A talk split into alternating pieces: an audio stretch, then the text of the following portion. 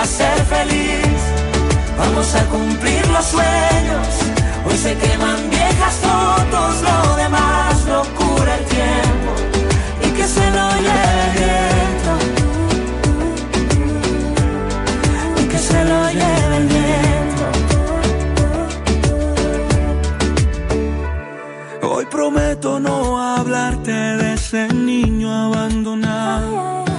memoria selectiva que me deja mal parado. Una mesa mal servida, navidades sin regalos. Es momento de soltar todo lo que no está resuelto. Una tapa de revista en la tienda del recuerdo. Sé que duele, sé que duele, podemos hacerlo. Hoy te invito a ser feliz. Así es, te invito a ser feliz, a decidir ser feliz. Más allá de las circunstancias que estés pasando, justamente está pasando, ¿vale?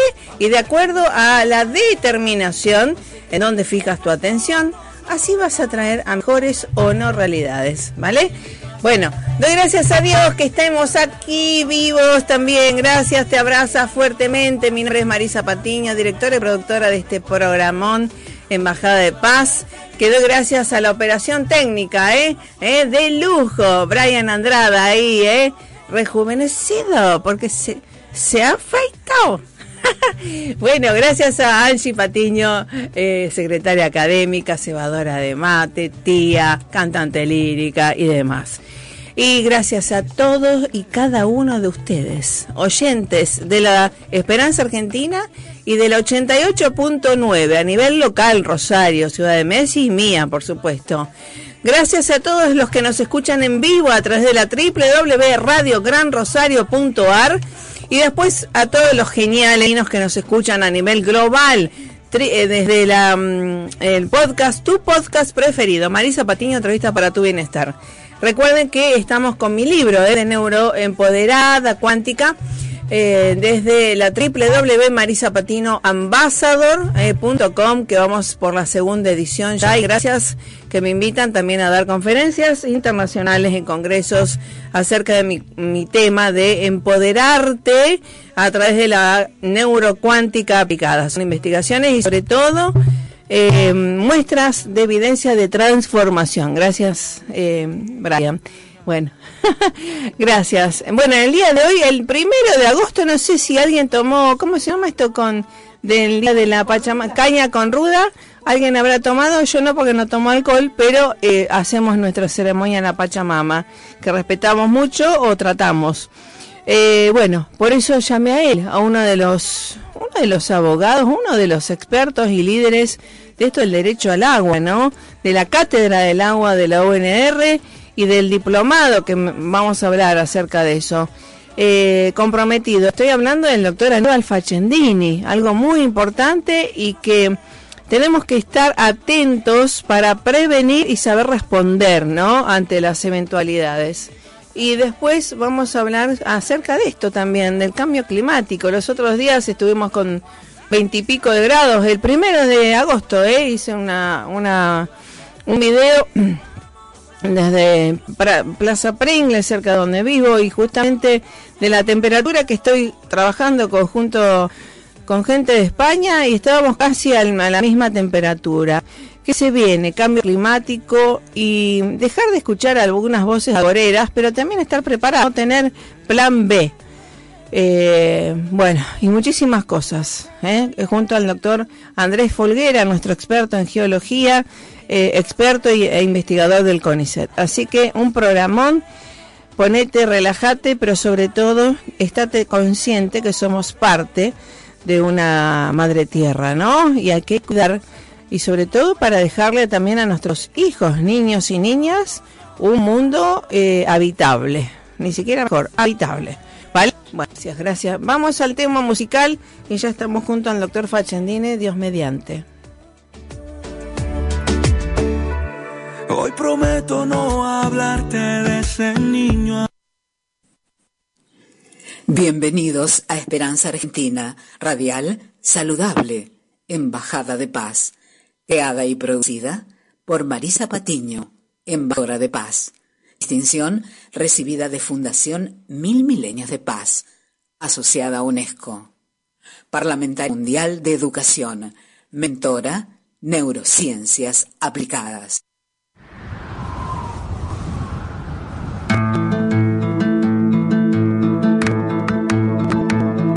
Pongo los pies en el suelo y todo es claro para mí.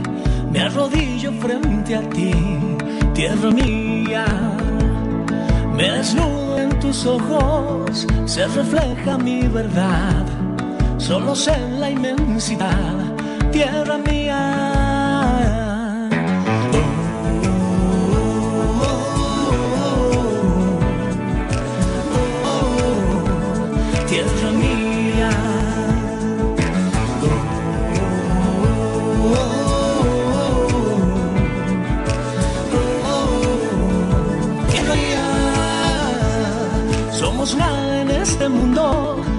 De nada somos dueños. Todo nace de tu centro, tierra mía. Cuando el ruido ensordecedor me confunde por momentos, yo te canto, yo te ruego, tierra mía. Bueno, tierra mía, ¿no? La Gaia y demás. ¿Cómo le va, doctor Aníbal Facendini? Gracias por estar nuevamente. ¿Qué tal? ¿Cómo te va? ¿Cómo andás? A vos y a la audiencia, mucho gusto estar con ustedes. Bueno, muy alegre porque, bueno, eh, encontrarlo en las caminatas también eh, diarias, ¿no? Eh, Sí, eh. Y disfrutando de nuestra, de nuestra ribera del Paraná. Pero además la admiración por su compromiso de tanto tiempo, ¿no? De esto del derecho al agua, pero que va teniendo sus frutos y que me parece muy bueno nosotros como embajadores de paz tenemos que guardar todo el, eh, tal cual como usted nos enseñó, pasar de la conciencia, el recurso al bien humano, ¿no? Así es, así es, eh, como bien decías vos, este es un compromiso con la vida, Ujú. eh, el agua es vida y bueno, hemos logrado grandes avances culturales, ambientales y en ese sentido, lo último que te había comunicado eh, a vos fuera del micrófono es eh, el tema de lograr que junto a otros actores, entre ellos el senador Jorge Maradé, que apoyó muchísimo esta iniciativa de la dirección de la Cátedra del Agua y del Centro Disciplinario del Agua, el la ley 11.103 que estableció por primera vez en una provincia de América Latina, un, un estado subnacional que sea una provincia, eh, establecer el 28 de julio, Día de la Vida, Día del Derecho Humano al Agua eh, y al saneamiento establecido por ley, lo cual es un gran, gran positivo y avance en, el- en la generación de concientización y visibilización de la importancia del agua en la especie humana y toda la especie vida, ¿no? Y que bueno, ese 28 de julio viene eh, a recordar eh, cuando se votó allá en el 2010, el 28 de julio en Naciones Unidas, y que explícitamente se establecía que el acceso al agua es un derecho humano potable, el derecho humano eh, fundamental. Así que estamos muy contentos eh, porque ha sido producto del esfuerzo y el compromiso de mucha gente y que construye cultura ambiental y va construyendo cada vez más concientización y visibilización de este importante bien común público que es el agua. Tal cual, y el agua potable, ¿no? Porque mm, dése cuenta, digamos, tantos adelantos tecnológicos que hay y, obvio que, mm, digamos, eh, esto que, bueno, yo no, no tengo tanto acceso a la, mm, va, por elección, a los noticieros convencionales porque estoy trabajando focalizada, ¿no? Pero esto de las voces agoreras a veces, ¿no? ¿Y qué le podemos decir a la gente para, primero, que se quede tranquila, pero no cómoda? La cuestión es generar paz. El conocimiento nos hace realmente, primero, mm, eh, aplicar el derecho, ¿no? Humano. Y segundo, eh, también estar preparados para el plan B, ¿no? Es, eh, el siglo XXI es el siglo de, de la problemática, de la temática, y la Claro. temática del agua, donde se calcula que en el 2050 eh, el 60% de la población mundial, estamos actualmente a 8.000, donde la India le ganó, le, no, eh, la superó en 8 millones de personas a China, el país más poblado del mundo, la India, China. imaginemos que América, las tres Américas llegan a 1.100, 1.200 millones de habitantes aproximadamente y la India superaría con creces a eh, la cantidad de población que tiene eh, América. Es decir, les doy un parámetro de, lo desigual de la población y también de la gran cantidad de, habitantes que tiene la Tierra. Eh, y que evidentemente esto va a marcar una desigualdad en el acceso al agua y también lo que decía antes, el 60% de muchísimas personas que van a tener dificultad para acceder al agua potable y sana y seguro pero eh, estas eh, cuestiones que estamos logrando con leyes, eh, con derechos, lo mismo que la ley de jarras en, Santa Fe, implican un compromiso, implican una cultura ambiental para cuidar el agua, pero a su vez que sea equitativa y llegue a todas las personas, porque es un bien constitutivo de la vida, por eso decíamos que el 28 de julio es el Día de la Vida, es el Día del Derecho Humano, Agua y Saneamiento, es decir, Acá es importante asociar la vida con el agua, porque sin agua no podemos vivir, igual que ah. aire, aire, agua, luz, son bienes comunes públicos que, que marcan también una distintividad de la sobre el universo, es decir, los, los elementos que distinguen el planeta de la vida, que es la Tierra, es eh, eh, el acceso a la luz, el aire, el agua, eh, y fundamentalmente también eh, las temperaturas. Mm. Eso lo que hay es bajísimas temperaturas y mucha oscuridad. Es decir, el planeta de la vida, el planeta de la Tierra, eh, tiene esas distintividades que es importante recordar. Ahora, toda esta cuestión del acceso al agua, volviendo al tema, se tiene que ver una, una situación de equidad social y ambiental para que haya paz. En los últimos tiempos hubo 200 conflictos, eh, lo que se llama la guerra del agua, en los últimos tres años, de acuerdo a un registro de la televisión regional eh, española, y también en 1953 al 2003 hubo 1.853 conflictos relacionados del agua. En 1900, ya cerca de los 2000, hay uno, un conflicto muy distintivo que fue entre eh, Irak, eh, Turquía y Siria, y que es importante tomar conclusiones de estos conflictos porque eh, tenemos que construir camino de paz. Para construir el camino de paz necesitamos una multilateralidad eh, eh, dialogal, es decir, tenemos que construir diálogos y para construir diálogos es que hay que escuchar al otro. Dialogar significa que hay que renunciar al 50% de la verdad que uno tiene, porque si no, no hay diálogo, hay monólogo. Cree que dialogando con el otro va a ir con sus posiciones 100% y tenemos un problema, no hay diálogo ahí, lo que hay es monólogo. Entonces es importante que para construir paz eh, con equidad social y ambiental, es importante evidentemente eh, renunciar por lo menos a gran parte de la verdad que tiene uno, porque si no es muy difícil, es mucho más fácil el conflicto, es mucho más fácil eh, la guerra. Lo que es difícil, el diálogo y construir paz, eso es lo que es difícil. Pero, eh, claro, por supuesto, dice cuenta nosotros como embajadores de paz y yo que ando en las neurociencias aplicadas, promoviendo y eh, ejercitándola. Claro. Esto que eh, el primer símbolo o signo de violencia familiar es el silencio. Porque no hay capacidad de generar o liderar las emociones para ponerse a dialogar eh, y, a, y acordar, ¿no? O bueno, eh, eh, desvincularse, ¿no? Con integridad. Entonces, porque mucha gente no, no se da cuenta de esto, ¿no?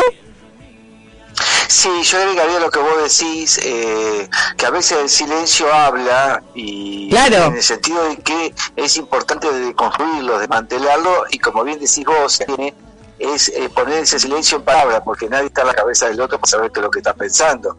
Entonces, cuando hay un dicho en italiano que es eh, tacere no, non es silencio, es decir, estar callado no significa eh, que no se exprese algo. Ahora, necesitamos que eso que se expresa en ese silencio se ponga en palabras para que al ponerse en palabras se puedan construir puentes que o son puentes para construir eh, acuerdos Sí. o bien para eh, saber de que bueno que no hay acuerdo Sí. y resolverlo en forma Pacífica. no violenta Claro. es decir eh, y construimos paz por otros medios no Pero ya sea con acuerdo o con desacuerdo pero que se resuelven en forma no violenta es otra clase de paz pero es paz es decir eh, construir paz y construir diálogo, eh, ya en el tema más específico mío, que es el agua, el acceso al agua, es muy importante y es más, creo que es el gran desafío de la humanidad y de a veces las pulsiones de agresividad que tenemos todas y todos. eh, en ese sentido, yo creo que eh, la multilateralidad eh, dialogal, que lo escribí en un último artículo, en distintos medios, un trabajo científico que hice, es eh, el gran desafío.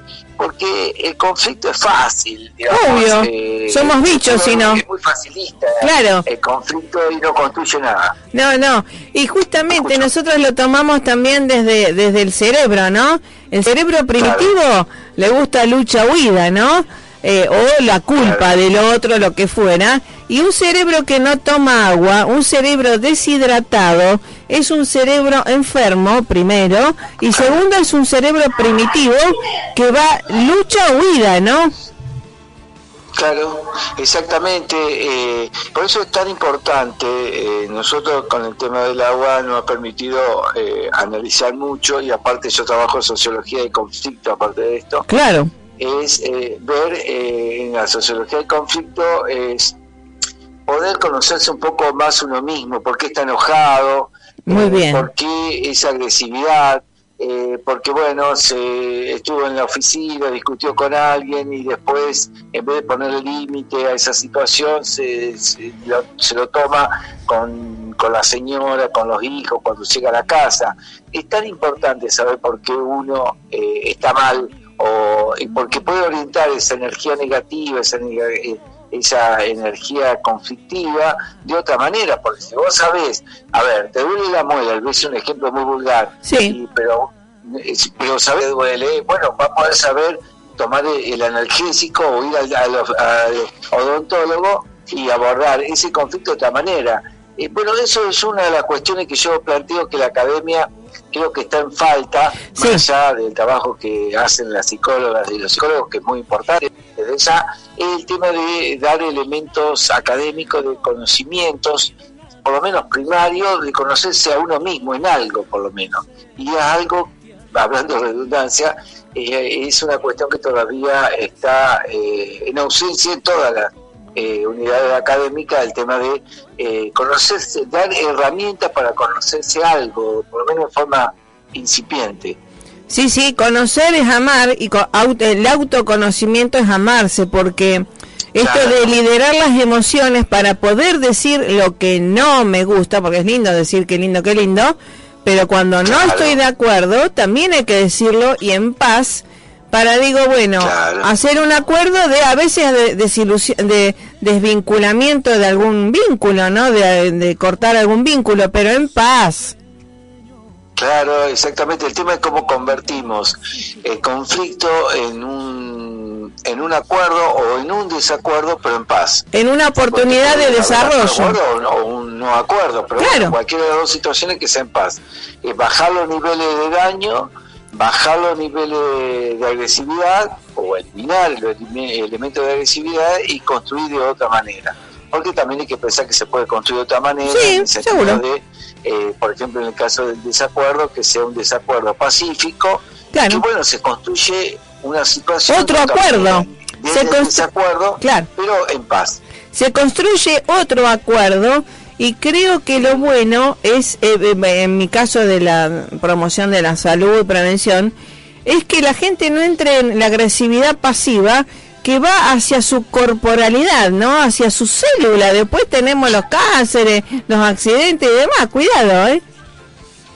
Sí, eh, el tema de Las autoinmunes. de la autoagresividad evidentemente marca eh, una falta de no solamente de manejo de las emociones, algo que no es fácil, como bien sabes vos, eh, pero también eh, marca eh, asumir los distintos niveles de frustración en una sociedad altamente consumista, donde todos, todas y todos tenemos que ser triunfadores, eh, y si no sos triunfador o triunfadora, eh, o exitoso o exitoso, eh, es tuya.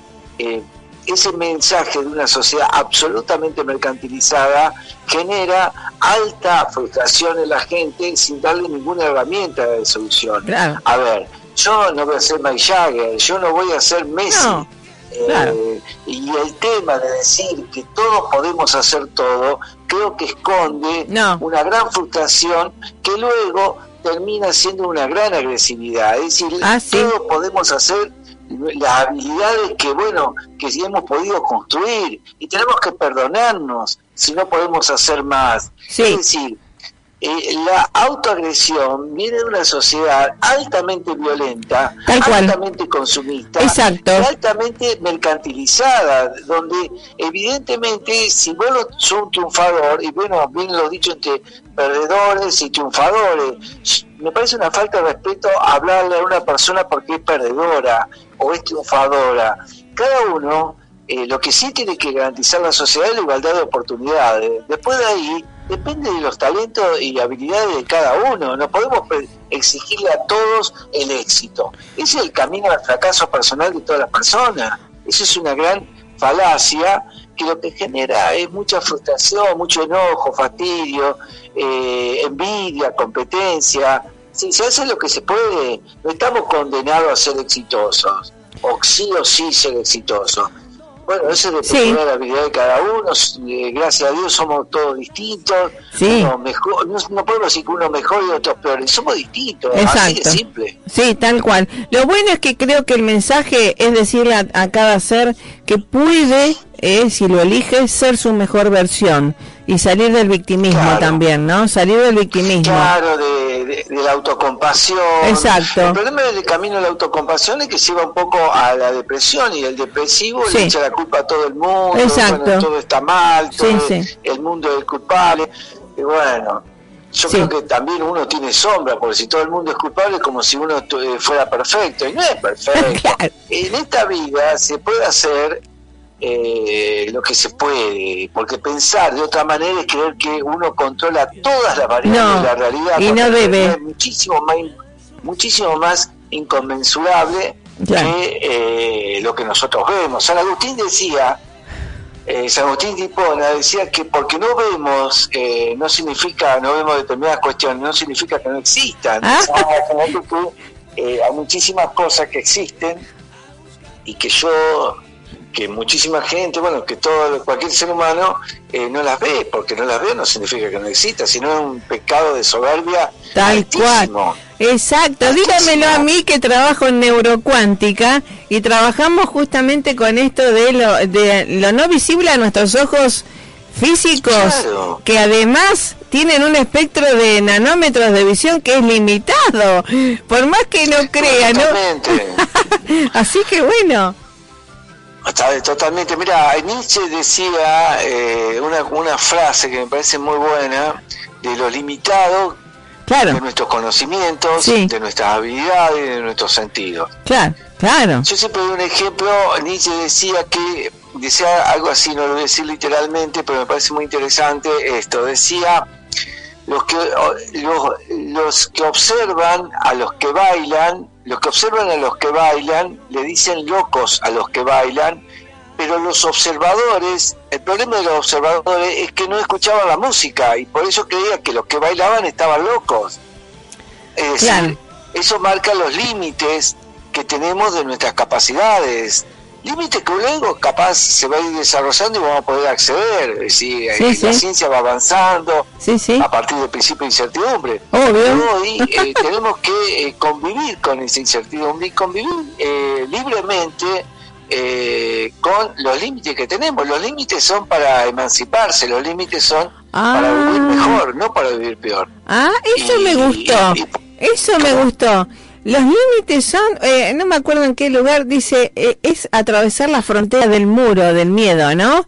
Porque el límite realmente es una creencia mental, nada más. En sociología nosotros trabajamos que eh, eh, poner límites no solamente permite transformaciones claro. y no tiene que ver con la represión, Exacto. sino eh, sirve para emanciparse, emanciparse de conductas adictivas, Bien. emanciparse de mandatos de que tengo que ah. ser exitoso o tengo que ser eh, un perdedor, como dice la gente vulgarmente, y yo lo rechazo esa categoría. Claro. Eh, poner límite y decir, bueno, a ver, eh, yo no voy a aprender a tocar guitarra porque no me gusta, me gusta escucharla, pero no, no voy a tocar guitarra porque soy malo tocando la guitarra, soy malísimo, no me gustan las cuerdas, viste, las cuerdas te hacen sí, sí. callosidad, etcétera poner límite a esas ambiciones que no tienen fundamento en la vida que tengo, me libera de estar siempre esperando a tocar la guitarra. Bueno, yo no voy a tocar la guitarra, punto. me, me, saco encima la preocupación de tocar la guitarra. Obvio. ejemplo vulgar que te sí, sí, sí. Así que bueno, pero lo bueno es que estás desarrollando su misión en esto del derecho al, al agua, el bien común, pero el agua justamente, de vuelta, eh, hace también, eh, digamos, podemos estar sin, sin comer, pero sin tomar agua, el, la humanidad se enferma. El 75% de nuestro cuerpo y lo importante es que el agua habla, hablando de silencios y demás, como los silencios hablan. y, bueno, el, el agua habla y nos dice la profunda inequidad social y ambiental para que los 2.100 millones de personas que no acceden al agua potable y fundamentalmente las personas de infancia puedan acceder al agua en paz, con equidad social y ambiental y para eso el rol de Naciones Unidas sería muy importante para ello, para lograr paz, para lograr que el agua llegue a las personas, eh, agua potable, eh, sana, segura y que evidentemente las personas de infancia eh, que mueren aproximadamente eh, tres personas entre adultos y personas de infancia por eh, minuto en el mundo por no acceder a agua potable, ese genocidio, ese biocidio pueda parar por la paz y por la equidad social y ambiental, que pare. Ahora estoy pensando, cuando uno va a almorzar a, algún restaurante, lo que fuera, Digamos, ¿qué diferencia hay entre el agua potable de canilla de la jarra y el agua que me vende en la botellita? Bueno, hay varias cuestiones. Eh, nosotros hemos logrado con María Eugenia Mu, con y con otras personas más, eh, con el apoyo del rector Franco Bartolacci, es el tema del derecho de jarras. Eh, el derecho de jarras significa que está por ley en la provincia de Santa Fe, que el gobierno actual fue que lo promulgó eh, Perotti, eh, es, eh, y la ministra de Ambiente, mm, Erika Bonet, donde Erika bueno, también lo apoyó la promulgación, lo que establece fundamentalmente es que la persona que va y toma, está en un restaurante, está comiendo algo, pueda acceder a agua potable libre y gratuita. ¿Cuál es la diferencia? La diferencia es la siguiente por un lado, nosotros no estamos en contra de ninguna bebida, es decir, lo que nosotros queremos es que haya la libertad eh, social de poder acceder a agua potable libre y gratuita cuando está en bar o un restaurante, en este caso, ¿no? Porque el derecho de cava también es amplio, eh, está el derecho de cava en la escuela, el derecho de cava en los bebederos eh, que tienen que implementarse más, por ejemplo, en Rosario, es decir, que la gente soberanamente puede acceder a este derecho a la salud que el agua potable libre y gratuita que es muy buena en Rosario. No, eh, nosotros no, eh, no, no, digamos, no entramos en situación de conflictividad con otras bebidas, eso es una cuestión de íntima de cada persona si quiero no tomar tal bebida o la otra. Lo mismo que planteamos el derecho de jarras eh, en todas las fiestas electrónicas que por la característica de los bailes, etcétera, necesitan hidratarse completamente. Nosotros planteamos que tiene que estar garantizado el derecho de jarras a nivel nacional, en el último proyecto con Germán Martínez y Mónica Fein, que apoyan esta cuestión, planteamos que el derecho de jarras tiene que estar eh, garantizado en todas las fiestas electrónicas y otras fiestas también de otros bailes. Eh, la diferencia es esta, que con la botella embotellada y el agua potable. El agua potable, libre y gratuita, de jarras, significa que los niveles de mineralización son muchísimo más bajos que lo que está en la botella. Por ejemplo, alguien tiene hipertensión, puede tener sodio puede tener manganeso, puede tener eh, distintos elementos minerales que quizás tu cuerpo no necesita, por eso tendría que ser una dieta eh, medical focalizada, algo así como el debate del flúor como con la pasta dentífrica, cuando, había, cuando hay pasta que todavía eh, tienen flúor y ese flúor tendría que ser más individualizado, bueno, hay todo un debate científico en ese sentido que viene de los 2000, que no se puede establecer el flúor en el agua en forma generalizada, porque eh, termina planteando eh, fragilidad en el diente. Ahora bien, con respecto al agua, concretamente eh, es la existencia de sodio, el tema que puede estar hasta un año envasada, cerrada, que pasa por el sol, pasa por la lluvia, pasa por distintas situaciones inhóspitas y que evidentemente el agua en movimiento es el agua eh, mejor, porque el agua Ah, está continuamente en situación eh, de actividad, de movimiento, en cambio el agua mineral envasada puede estar hasta un año. Está en un año y no es la misma calidad y reiteramos, insistimos que el agua, eh, en- el agua de caño, el agua potable, Corriente. en red, que está en continuo, continuo movimiento. Claro. Sí, Ah, bien, bien. Así que bueno, y lo bueno habría, eh, digamos, sé que ustedes hacen una campaña majestuosa, esto de la elección en, la- en las escuelas, ¿no? Que muchos están con los juguitos, esto y lo otro. ¿Y cuándo le enseñamos a los pibes a elegir el agua potable? Bueno, ¿qué tema ese que vos decís? Bueno, eh, hay distintos relevamientos de, que se han hecho y eh, es muy ínfima la cantidad de derechos de jarra de agua en las escuelas, Ah, es muy bajo el claro. nivel. Eh, yo cuando hice la maestría en ambiente y desarrollo sustentable, ya hace mucho, eh, mi tesis fue un elemento de la falta de que se acceda a agua potable libre y gratuita en la escuela, eh, donde bueno las personas de infancia puedan decidir qué tomar. Eh, Claro. Si quieren tomar esto, lo otro. Lo que queremos es que se garantice el derecho humano de jarra de acceso al agua potable libre y gratuita en la escuela, que llega a existir solamente el 5% sobre 67.000 establecimientos que tiene la Ah. Argentina aproximadamente en establecimientos eh, primarios, secundarios, etcétera. Claro. Pero es muy bajo y se calcula que como está más garantizado otras clases de agua con alto nivel de, de azúcares, es que eh, el cálculo que se hace registro es que una persona de infancia puede llegar a consumir 1.600 calorías, perdón, como si fueran 1.600 Sí. chupetines en Tal un cual. día, lo cual, Tal cual. como vos sabés, como Exacto, médica, exacto. eh, el nivel de nocividad que significa Terrible. eso. Lo que nosotros queremos es que esté garantizado también, fundamentalmente, el derecho al agua potable por fuera de los baños, porque es contaminante el baño, Exacto. por las distintas necesidades Bebederos. fisiológicas que se producen allí, Sí, sí. y aparte por una cuestión de amabilidad, que los eh, bebederos estén por fuera de los Claro, baños, claro. no que existan los bebederos, y que esto exista Y funcionen. por fuera de los baños. Claro, muy bien, muy bien.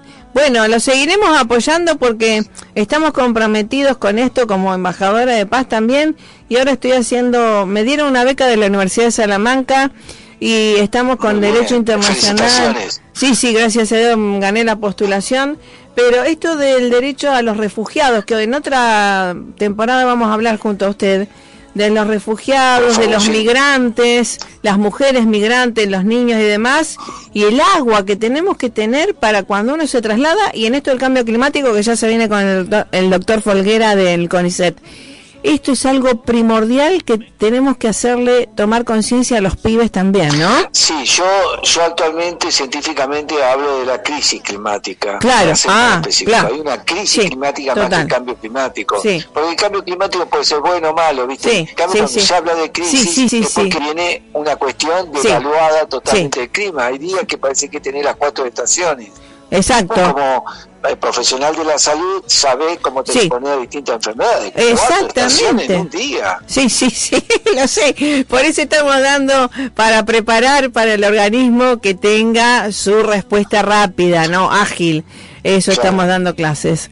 Así que bueno, Doc, gracias por estar. Eh, eh, ¿Cómo sigue el diplomado antes de irnos de, la, cátedra? ¿La diplomatura? Sí. Eh, dos cuestiones te voy a comentar. Por un lado, estamos haciendo en la Universidad Nacional de Rosario, en la Facultad de Ciencias Políticas y Relaciones Internacionales, ahora en el segundo cuatrimestre, se puede anotar gente no curricular es decir, eh, es una materia, eh, un seminario que se llama Conflictos Políticos del Agua. Ah, qué lindo. Y donde se anotan los alumnos curriculares y también pueden anotarse los no curriculares porque ha abierto la comunidad. Qué bueno. obviamente, absolutamente gratuito. Qué lindo. Y se tienen que dirigir a catedradelagua.yahoo.com.ar los no curriculares y la comunidad, que no que no son alumnos. Sí, sí, sí. Eh, Muy bueno. Y la diplomatura ha terminado con mucho éxito en la municipalidad de San Lorenzo y estamos eh, recibiendo los trabajos eh, de terminación para, bueno, que es la finalización de esa diplomatura, ¿no? El trabajo que tienen que presentar las personas que han cursado eh, dicha, dicha diplomatura, valga la redundancia. Qué bueno, lo felicito y felicito también a todos los alumnos, colegas y demás que, eh, y también intendentes, ¿por qué no? Que están abriendo todo esto y a la Universidad UNR, nuestra UNR también, que está abriendo todo este tema para el mundo, creo, el mundo hispano por lo menos. Exactamente, sí, nosotros estamos a disposición. Muy bueno. Y cualquier consulta a catedradelagua.yahoo.com.ar. Fan, fantástico. Qué orgullo. Así, bueno, realmente me alegro de escucharlo y me alegro que el liderazgo que tiene comprometido. Saludos a su familia y a toda la Cátedra del Agua que tan bien llevan en tanto tiempo, ¿no? Y bueno, se van viendo la fruta, eso es lo bueno. Eh, buenísimo, muchísimas gracias a vos, a toda tu audiencia y siempre estamos a disposición y muy amable por darnos estos espacios para, para charlar, para compartir con toda la gente tuya y, eh, y con vos y te agradecemos muchísimo esta generosidad. Bueno, gracias porque esto también tiene que ver con la salud integral de la humanidad. Hasta la próxima. Que esté muy bien. Chau, chau. Gracias, muy amable. Chao, gracias, gracias. Realmente, desde la Cátedra del Agua UNR, eh, hacia toda la humanidad de habla hispana, calidad y recordar, derecho al agua, un bien, un bien humano para vos, al agua potable. Tómala. Eh, y de paso rejuveneces todo. Eh, tiene un montón de propiedades. Vamos al tema musical que seguimos con la Tierra y vamos al cambio climático, crisis climática, geología, con ISET, el doctor Andrés Folguera.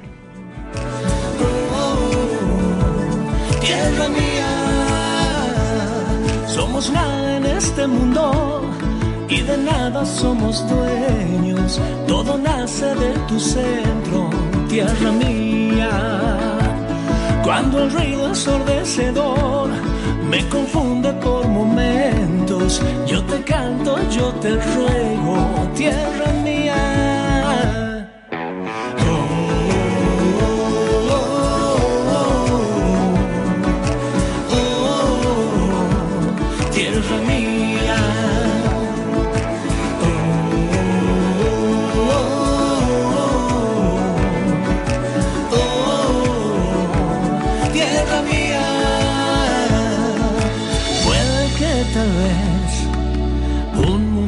Mejor no sea un sueño, tierra mía.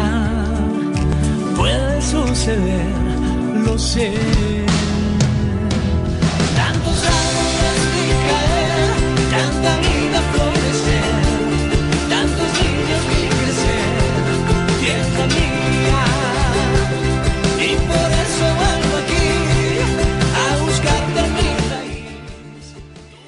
Bueno, siempre tener un experto a quien asesorarse, consultar, es un deleite también. Y así que le doy las gracias que siempre ha estado, está y estará el doctor Andrés Folguera del CONICET, investigador, comprometido también esto del amor a la tierra y al estudio ¿no? de la geología. ¿Cómo le va, doctor Andrés Folguera?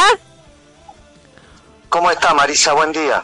Buen día, gracias nuevamente. Y bueno, obviamente, con estos cambios, entre comillas, de temperatura, climático y demás, me imagino, ayer lo está, digamos, causalmente estaba viendo un programa de en TN y es Folguera. Muy bien, digo, bien, fantástico. Em, esto que el cambio climático, que es alguna fisiología de la Tierra, ¿qué está sucediendo para estar preparados y empoderarnos ante estas, no sé si crisis climática? Bueno, mire, hay diferentes eh, aspectos, elementos que pueden estar conduciendo a los cambios climáticos que se observan. Algunos son de origen natural y otros son de origen industrial. Ah. En particular, el, el, verano cálido del hemisferio norte que se, que se está sintiendo ahora, eh, me llamó la atención esta semana, salió un artículo, un estudio, que lo relaciona potencialmente con una gran erupción volcánica que ocurrió hace un año hace poco más de un año, eh, en la cual fue la erupción del volcán Hanga Tonga, cerca de Nueva Zelanda, que fue una, la mayor erupción en unos 30 años en la Tierra. Y, se, y se relaciona potencialmente este ciclo de temperaturas que se están sintiendo ahora con esa erupción. O sea que es interesante porque eso no es negar el calentamiento de origen industrial, es simplemente mostrar que hay fenómenos de diferente tipo que pueden estar sumados, ¿no? Y que incidiendo en, digamos, las anomalías climáticas que se perciben. Eh, está, entonces, la causa fue teóricamente un volcán que eh, también tiene una, una ciclicidad, un ciclo eh, fisiológico, yo lo, lo hago la analogía, ¿no? La fisiología del cuerpo humano, la fisiología de nuestro planeta, pero eso tuvo una consecuencia, pero ¿por qué? ¿Por los gases? ¿Por, por la misma erupción? Los, los, volcanes se sabe a lo largo de la historia de la Tierra que pueden provocar enfriamientos o calentamientos. Los enfriamientos en, general son generados por la ceniza de los volcanes, ah, que bloquean la radiación solar. Mm. Y los calentamientos son generados por los gases de efecto invernadero, por eso. Eh, que son que son dióxido de carbono, dióxido de azufre y vapor de agua. En el caso del Hanga Tanga se, hay una, se percibió una gran emisión de agua, de vapor de agua. Entonces se está relacionando, por lo menos bajo algunas hipótesis, la posibilidad de que parte del calentamiento que se percibe ahora tenga que ver con eso. Ajá. Es decir, y suponga, eh, la hipótesis de conflicto, supóngase que, eh, digamos, toda la cadena del Pacífico entra en erupción, ¿no? y, hay movimientos eh, de estos volcanes y demás. ¿Qué nos depara la humanidad? Porque en realidad tenemos que tener esa red neuronal de plan B, ¿no? Bueno, eh, realmente no, es, es imposible que todos los volcanes entren en erupción juntos, pero no hace falta que entren en erupción juntos, bastaría que estén separados 5 o 10 años grandes erupciones para que haya calentamientos globales o enfriamientos globales importantes. Por ejemplo, en los últimos 500 años, la humanidad enfrentó algunos ciclos de calentamiento y enfriamiento importantes. Por mm. ejemplo, en 1500, 1550, empieza lo que se llama eh, la pequeña edad de hielo en la Tierra. Y esa pequeña edad de hielo, muchos estudios lo ligan con dos o tres erupciones volcánicas que ocurrieron muy cerca, temporalmente o por ejemplo el periodo de gran calentamiento global que se da a partir del año 800, 900 en la Tierra, que dura 400 años, también se lo liga a erupciones volcánicas. O el periodo de enfriamiento del año 300, 400, que presuntamente produce la crisis del Imperio Romano, también se lo liga a erupciones volcánicas. O sea que no ah. necesitan las erupciones ocurrir el mismo día o la misma semana, pero que aunque ocurran con diferencias temporales de 20 años, 30, eh, son lo suficientemente cercanas como para deteriorar el clima. Ah, bien, bien, bien. Eh, y entonces, esto de la erupción, ¿qué es lo que hace que un volcán eh, haga la erupción, eclosione para afuera? ¿Y qué está sucediendo en el, en el interior, en el núcleo? Porque viene desde el núcleo, ¿no? De la Tierra esto. O sea, los, los volcanes los volcanes tienen una determinada ciclicidad Exacto. Hay volcanes que entran en erupción cada decenas de años y hay volcanes que entran en erupción cada centenas de años y eso depende de diferentes eh, cuestiones, de diferentes variables, desde la composición de la lava que emite el volcán, de los productos que emite, hasta el lugar donde se encuentra el volcán. Eh, por ejemplo, en el altiplano boliviano los volcanes entran en erupción cada mayor cantidad de tiempo, mientras que en la Patagonia chilena, Argentina, cada menor cantidad de tiempo. O sea que depende de la condición geográfica del volcán, depende de la composición del volcán. Pero todos los volcanes muestran una determinada ciclicidad. Y esa ciclicidad eh, eh, puede, puede provocar, digamos, coincidencias que sean catastróficas desde el punto de vista climático. Si esa ciclicidad se superpone, digamos, la ciclicidad de un volcán se superpone con, el, el, momento de erupción de otro volcán dañino, dos o tres erupciones que ocurran en tiempos acotados pueden conllevar a cambios climáticos importantes. Claro, claro. Está. Eh, me, le, pregunto porque, bueno, eh, me dieron una beca de la Universidad de Salamanca y estamos tratando esto de los migrantes, los refugiados y todas las cuestiones posibles, probables, que se pueden dar a través de mm, ni siquiera las guerras, ¿no? Que es, parte, también contamina el ambiente, pero también esto de los movimientos eh, climáticos, que hay que estar atentos, no preocupados, pero sí atentos. Bueno, uno de los elementos más preocupantes es que si hay derretimiento masivo de hielos a nivel del Ártico, como está ocurriendo, y a nivel mm. de la Antártida, como mm. ha pasado en los últimos pocos años, eh, importantes áreas costaneras pueden quedar tapadas por el agua, pueden quedar anegadas. Por ejemplo, uno de los lugares más sensibles es el delta del Ganges, eh, donde viven, donde vive millones y millones de personas, y mm. además eh, hay actividades económicas muy importantes. Entonces, sí, esos desplazamientos sociales pueden llegar a ser muy traumáticos y se está empezando a pensar en la posibilidad concreta, ¿no? En función del derretimiento de los hielos. Sí, sí, por eso, digamos, siempre, digamos, a veces eh, la, ciencia ficción, eh, la, digamos, la realidad eh, supera la ficción, ¿no? Que la salida no tenga que ser con un Spike Sex, ¿no? de, de Elon Musk. Eh, bueno, eso sería una cuestión muy, catastrofista. claro, en principio el, la humanidad se enfrenta, como se ha enfrentado en el pasado, a desafíos importantes. Claro. Ahora, ahora tenemos eh, la problemática adicional que hay emisión de gases invernaderos de origen industrial, pero también al mismo tiempo el hombre cuenta con un nivel de conciencia mayor respecto de cómo funciona el ambiente, la naturaleza, como el clima está acoplado con, en este caso, lo que estamos eh, hablando, digamos, erupciones volcánicas.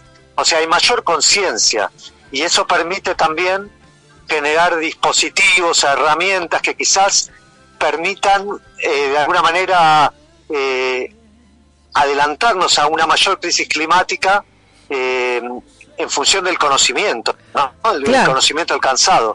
Sí, sí. Todo esto entra en, perdón, todo esto entra en colisión con la política y, con, eh.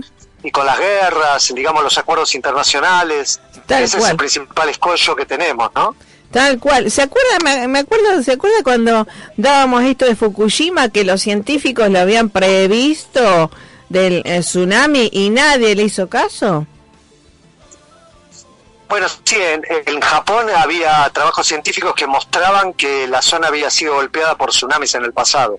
Ese, ese es uno de los eh, elementos interesantes. Hay una gran desconexión entre las políticas gubernamentales y los trabajos científicos. Sí. Muchas veces la ciencia se adelanta a los problemas, pero la agenda política y las políticas que se implementan van por otros carriles o van demoradas respecto eh, de, estos descubrimientos, ¿no? Claro, sí, deberíamos hacer políticas públicas sustentables más allá del color partidario que venga y lo que fuera, por, eh, ya que hablan de tanto amor a la población, ¿no? Que sea sustentable en el tiempo.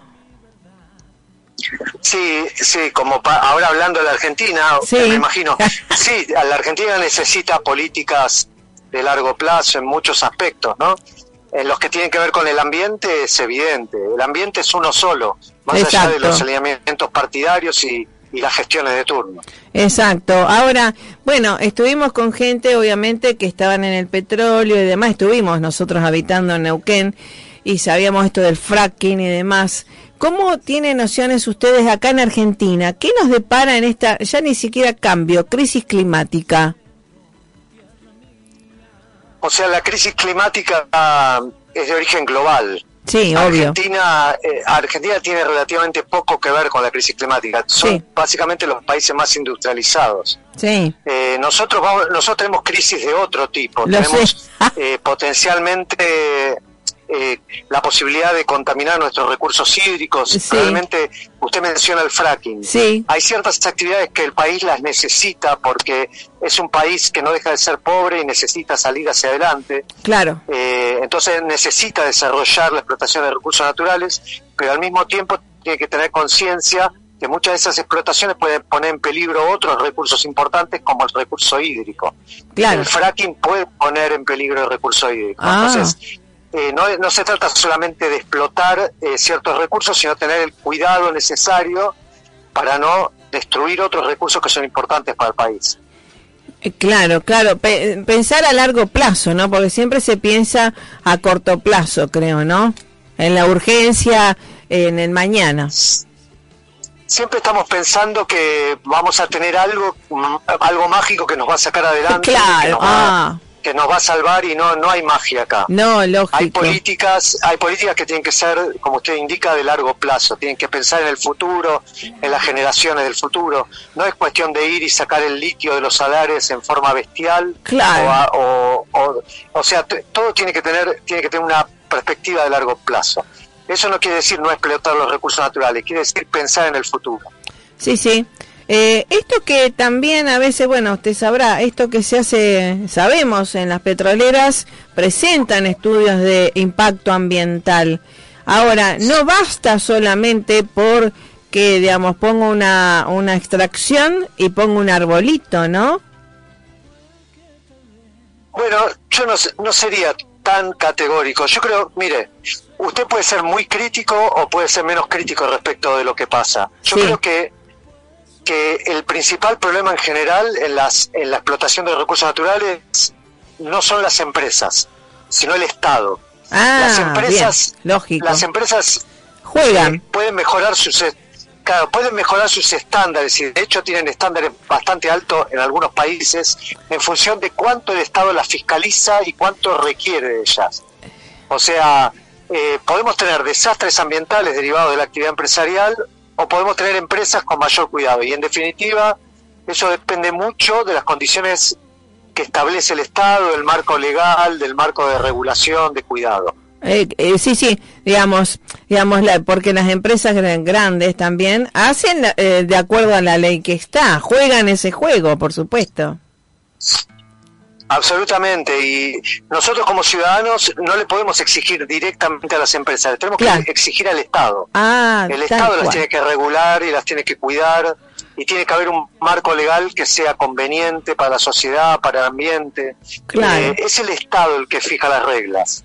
Exacto. En, los países donde los estados son más efectivos y más fuertes, eh, estas empresas se manejan con estándares altísimos ambientales. Eh, es, claro. Son, perdón, Sí, sí, escucho. No, y donde son más laxas, más laxos los estados, ah. estas mismas empresas se pueden comportar de una manera diferente. Eh, eh, sí, sí, sí, me doy cuenta. Así que bueno, entonces, ¿qué le decimos? ¿Cómo preparamos a los hijos también para esta crisis climática? En lo práctico.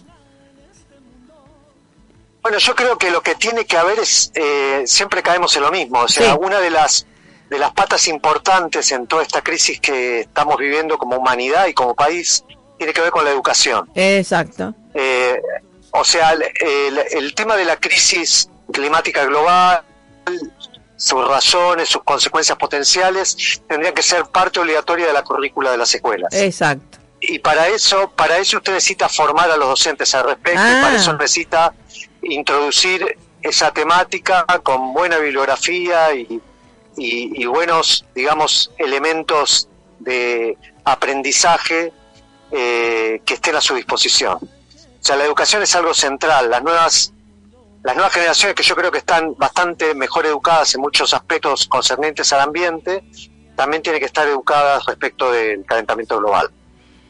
Tal cual, para estar preparadas ya, preparadas ante cualquier eventualidad y recurso, eh, este recurso humano, ¿no? Que tenemos que tener para responder mejor y, y no atolondrarnos, ¿no? Este, con el miedo o paralizarnos, tal cual como la película Rango, ¿vio?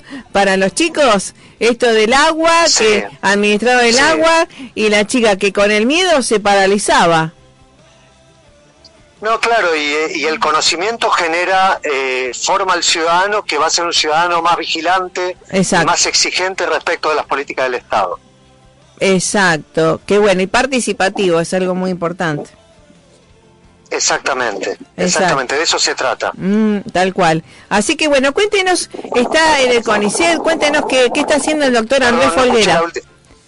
Sí. Se cortó, disculpen. Sí, ¿qué está haciendo el doctor Andrés Folguera? ¿Cómo lo podemos seguir y demás? ¿Contactarme a mí, seguirme? Sí. En las redes, CONICET. no uso redes sociales. Bien. Este, eh, pero nada, la, la gente, digamos, que se quiere interiorizar en cuestiones del ambiente, se la invita a la universidad. Hay un día al año que es la Semana de las Ciencias de la Tierra, donde la facultad eh, eh, muestra, digamos, las diferentes líneas de trabajo y enseñanza. Los invito a que vayan a la facultad, la Facultad de Ciencias Exactas en la UBA, el Día de las Ciencias de la Tierra, eventualmente. ¿Cuándo es? Y eh, y eso eso varía, pero en general es las, una semana de junio. Ah, bien. Se hace a lo largo de una semana de junio. Correcto. Nos vamos a, asesorar y después lo vamos a invitar también a otros proyectos que tenemos para promover todo lo suyo, que es algo tan interesante y además con el compromiso que de usted tanto tiempo, ¿no? De investigador. Bueno, muchas gracias, Marisa. Bueno, y gracias por estar siempre. Así que saludos a la familia, a todo el equipo. Y como siempre digo, vamos por más conciencia que somos parte de esta bella y maravillosa Gaia Tierra, ¿no? Bueno, gracias a usted por el esfuerzo que hace siempre. Sí, no, no es esfuerzo, para mí es un gusto realmente, sin esfuerzo y con convicciones, eso seguro. Así que bueno, todo lo mejor y bueno, hasta la próxima. Igualmente. Chau, chau, chau, chau. Bueno, que esté bien. Un abrazo. Eh, bueno, saludos. A ustedes también. Tomar conciencia y estar preparados. Y además a los docentes y escuelas y universidades también. Todo lo que hablamos tiene que ver con la educación, que no es la instrucción. La educación es en valores, en principios y sobre todo en acciones que nos inspiren y inspiremos a los pibes a estar preparados y empoderados para cualquier cuestión. ¿eh? Como decía mi papá, que el 7 de agosto eh, eh, va a ser un año que partió, pero sigue con nosotros, ¿no es cierto? esto de la hipótesis de conflicto. Hay que estar preparado esta red neuronal. ¿Para qué? Para tener plan no solamente A, B, C, D, Z, para responder mejor. Si no, la gente va entre comillas, puede morir en el intento, ¿vale? Estar preparado para los pibes, ¿no? Empoderarnos para empoderarlos. Un abrazo, que estén muy bien y en paz, pero siempre teniendo la preparación. Eso es educar con el ejemplo. Pasala bien, disfrutar el día con conciencia. Chau, chi.